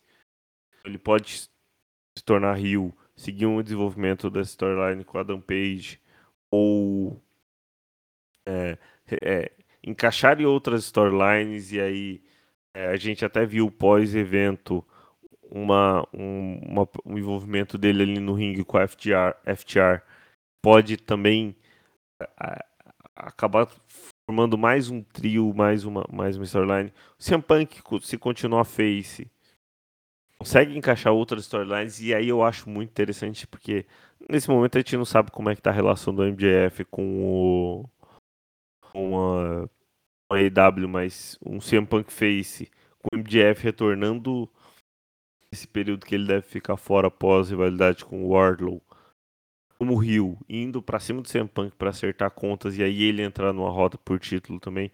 Eu acho que e foi uma decisão muito interessante, muito muito boa pro AEW, fora toda a questão do do, do, do Page. Eu acho que fez um reina- reinado muito bom. Todas, ele tem pelo menos três. Eu acho que ele deve ter feito sete ou oito defesas do título, mas pelo menos três são lutas é, clássicas, são lutas que a gente vai assistir daqui 30, 40 anos em documentários sobre as melhores lutas da década, porque. E assim, uma muito perto da outra, porque realmente um reinado muito interessante, muito bom. Diferente do que a gente é acostumado a ver, principalmente na questão das promos, na questão das- da participação dele no show semanal, porque a dinâmica da EW também é diferente. A EW não é igual a WWE, também envolvendo campeão mundial. Mas eu gostei muito do reinado. Acho que foi um tempo bom de reinado. Acho que não, não vejo tanto problema ele perder o título tão cedo assim. É bom ter uma novidade, um, um momento surpreendente. A gente não achar que as coisas vão acontecer só quando elas, de fato, deveriam acontecer. É, realmente, eu, ao contrário do- de, de vocês que falaram antes, eu tava torcendo muito pro Hangman ganhar essa luta.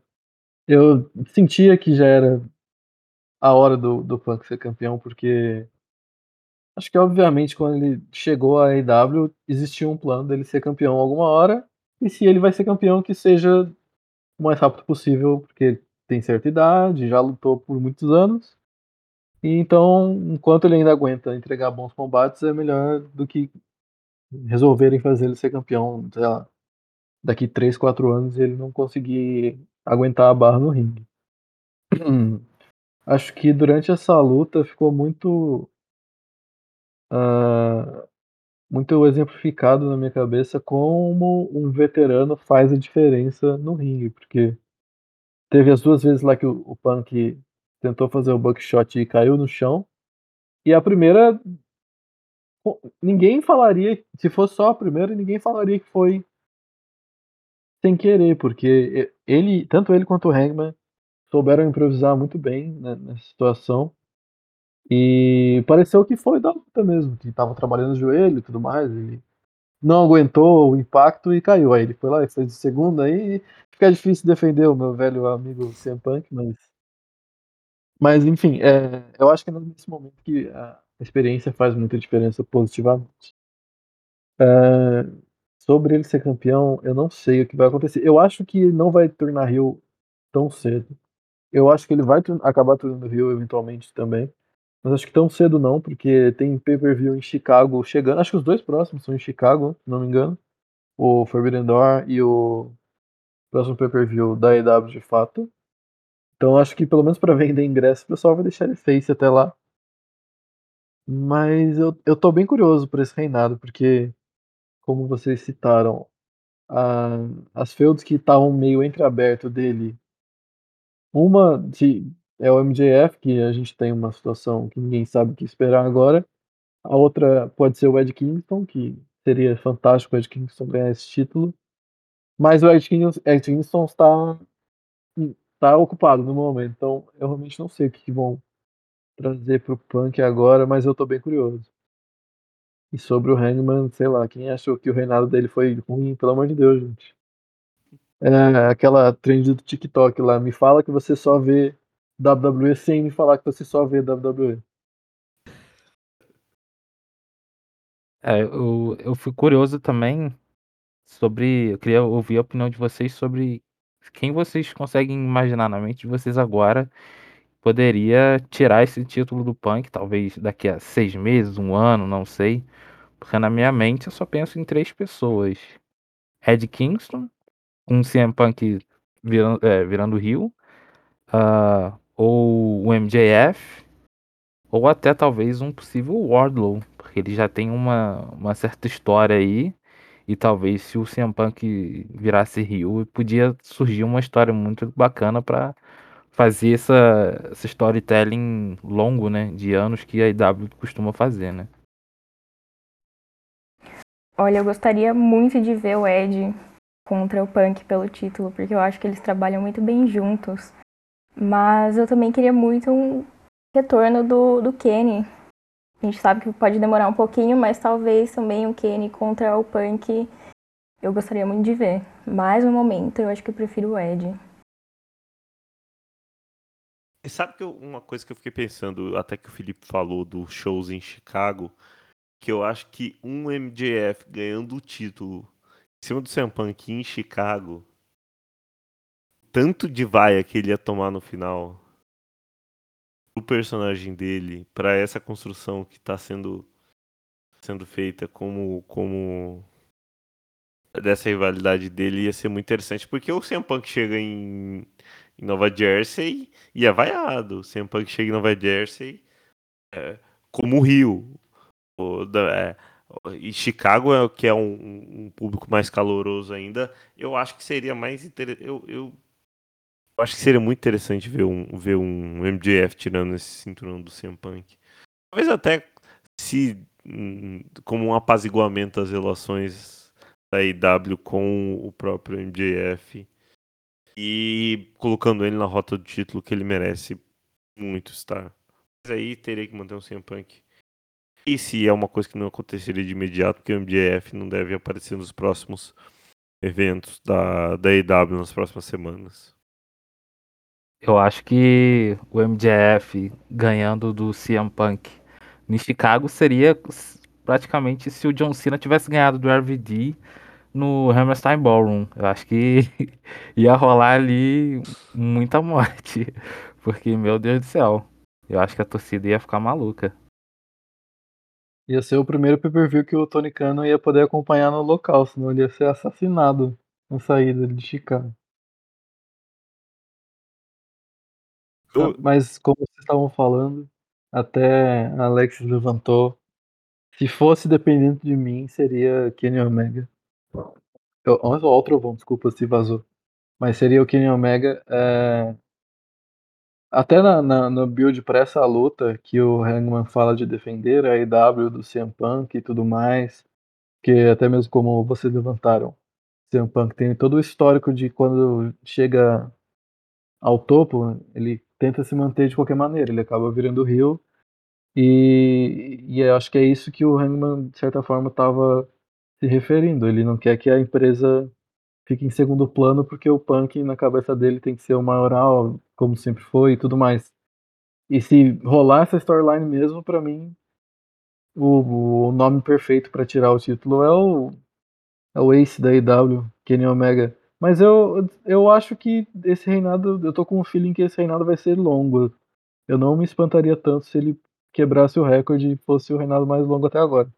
Que foi o do Kenny, que chegou perto de um ano. Eu, eu acredito que o Punk pode chegar e ter um reinado de um ano, um ano e pouquinho, e perder, e também ter o único reinado dele, até porque a idade vai chegar. Mas, por enquanto, se eu tivesse que escolher quem tirar o título dele, sem dúvida, Kenny Omega.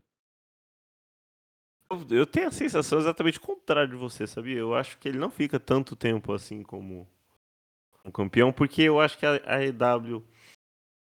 Realmente isso que a gente viu, a reação do público pós-derrota do, do, do, do, do Adam Page. A a EW tem que tornar saudável também reinados curtos. É, não que, tipo, é, reinados curtos. o- caso, por exemplo, que acontecia muito com a WWE na, na Atitude Era, pra quem, quem assistiu o show, que tipo, tinha reinado de 7, 8 dias, é, muitos reinados de um mês só, muita troca de campeão.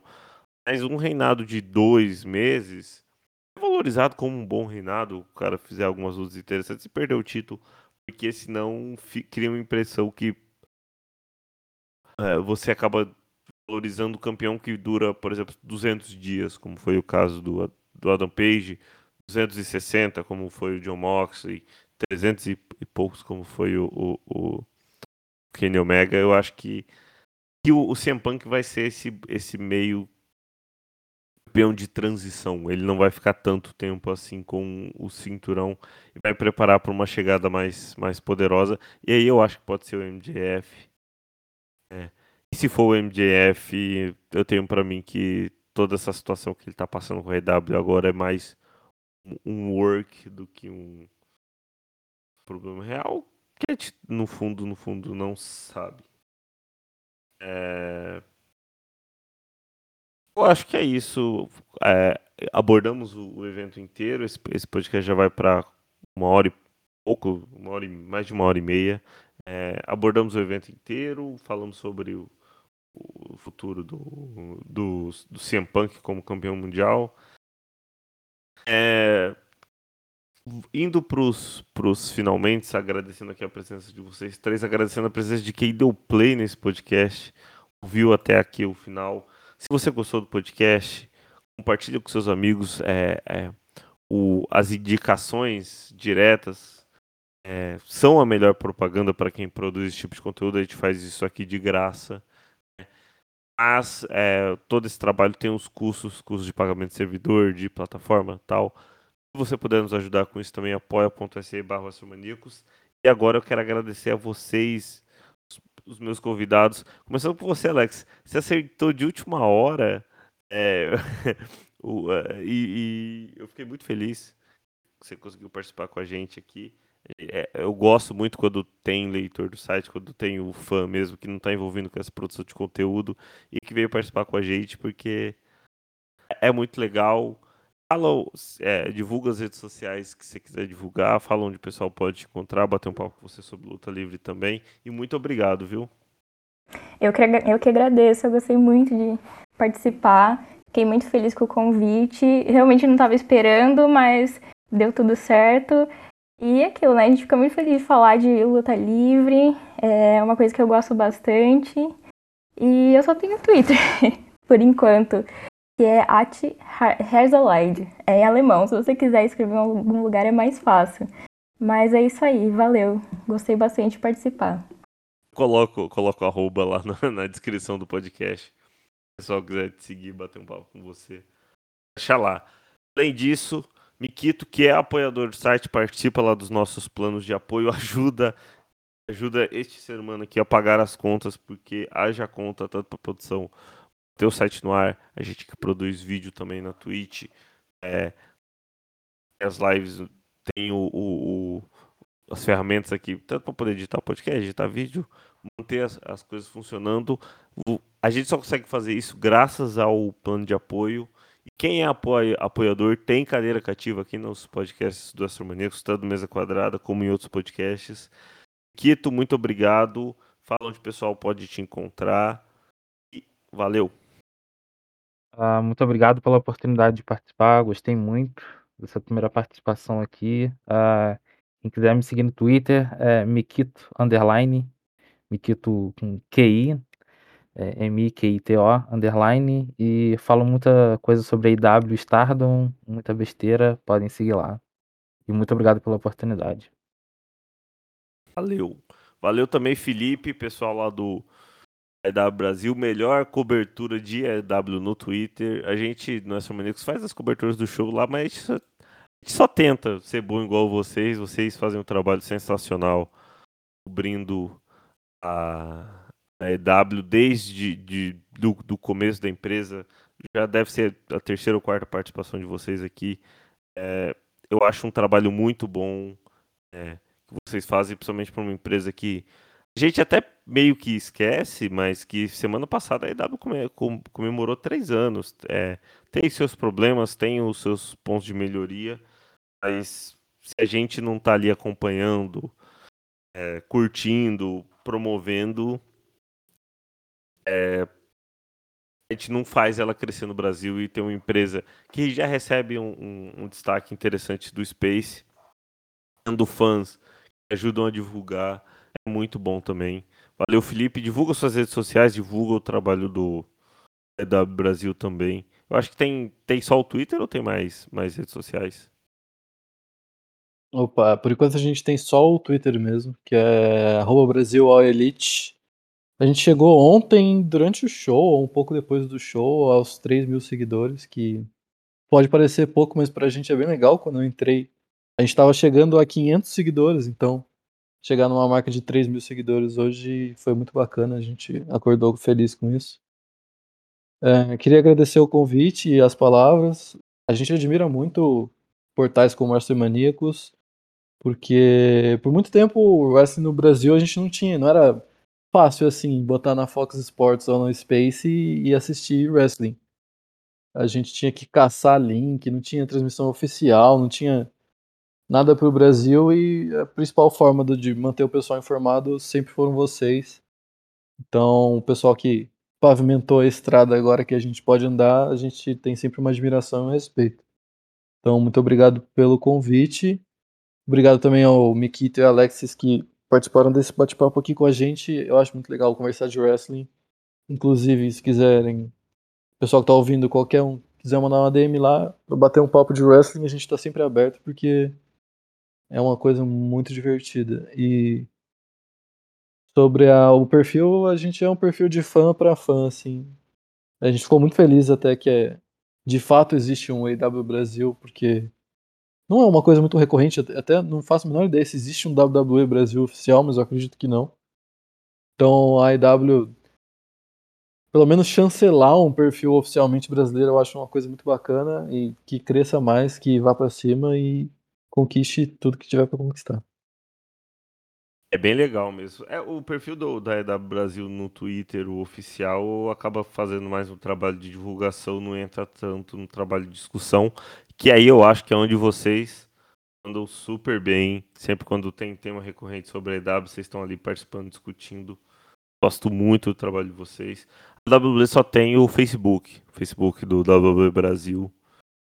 Tem mais é, o oficial, mas fora o Facebook, é, não tem mais nada. E o Facebook também é muito, muito pouco atualizado. Tem umas, algumas atualizações que eu acho meio estranho. É, eu duvido muito que o Vince McMahon, por exemplo, acompanhe o trabalho do nosso querido Marco Alfaro e seu companheiro na televisão, mas enfim. Inclusive, eu acho, É. que, inclusive, eu acho que é o Lívio. Reis que atualiza o Facebook. do- É, então. É, mas é- eu acho legal, por mais que não seja um trabalho super bem feito, é uma. De certa forma, eles estão reconhecendo que o Brasil existe como um possível mercado consumidor. Quem sabe a gente não volta a receber shows, esse tipo de coisa no Brasil, que seria fantástico. Sim, é isso mesmo. Bom, tem, o, tem o pessoal da EW no Twitter, tem o pessoal da EW no Facebook e tem nós do Astromaníacos em todas as redes sociais: Twitter, Facebook, Instagram, Twitch, TikTok. TikTok é, tá, tá, tá um pouco parado, mas a gente pretende voltar. No YouTube também. Todos, se você pesquisar por Astromaníacos, você acha. Plataformas de áudio, tem o podcast em todas as plataformas de áudio que você preferir. É, pesquise por Astromaníacos, você está ouvindo no Spotify, se você está ouvindo no Google Podcast, se você vai sair do Google Podcast, ouvir na Aurelo, vai ouvir no Apple Podcasts, a gente está lá também. O Astromaníacos está em todas as plataformas de áudio. É, as outras redes sociais também, o Astromaníacos, você encontra a gente. Não esqueçam o nosso financiamento coletivo, se você puder ajudar a partir de 8 reais, apoia.se barra. Estamos aqui há 13 anos de é, trabalhando, já vamos para o nosso 14 ano de trabalho Astromaníacos. É muito bom conversar sobre luta livre, eu adoro é, somente gravar podcasts, ouvir opiniões é, diferentes, é, esse envolvimento com o público. Quer participar dos nossos podcasts? Manda mensagem para a gente também, a gente está sempre procurando mais gente para conversar, para poder dialogar. É, e é isso aí. É, agradeço a quem ouviu esse, vai ficar com uma hora e quarenta, uma hora e cinquenta de podcast. Agradeço você que ouviu até o final. Muito obrigado. Lembrando sempre, Astromaníacos, somos maníacos pro wrestling. Até mais. Wrestling Maníacos Podcast. Há mais de 10 anos sendo maníacos por wrestling. Acesse wrestlingmaníacos.com e confira.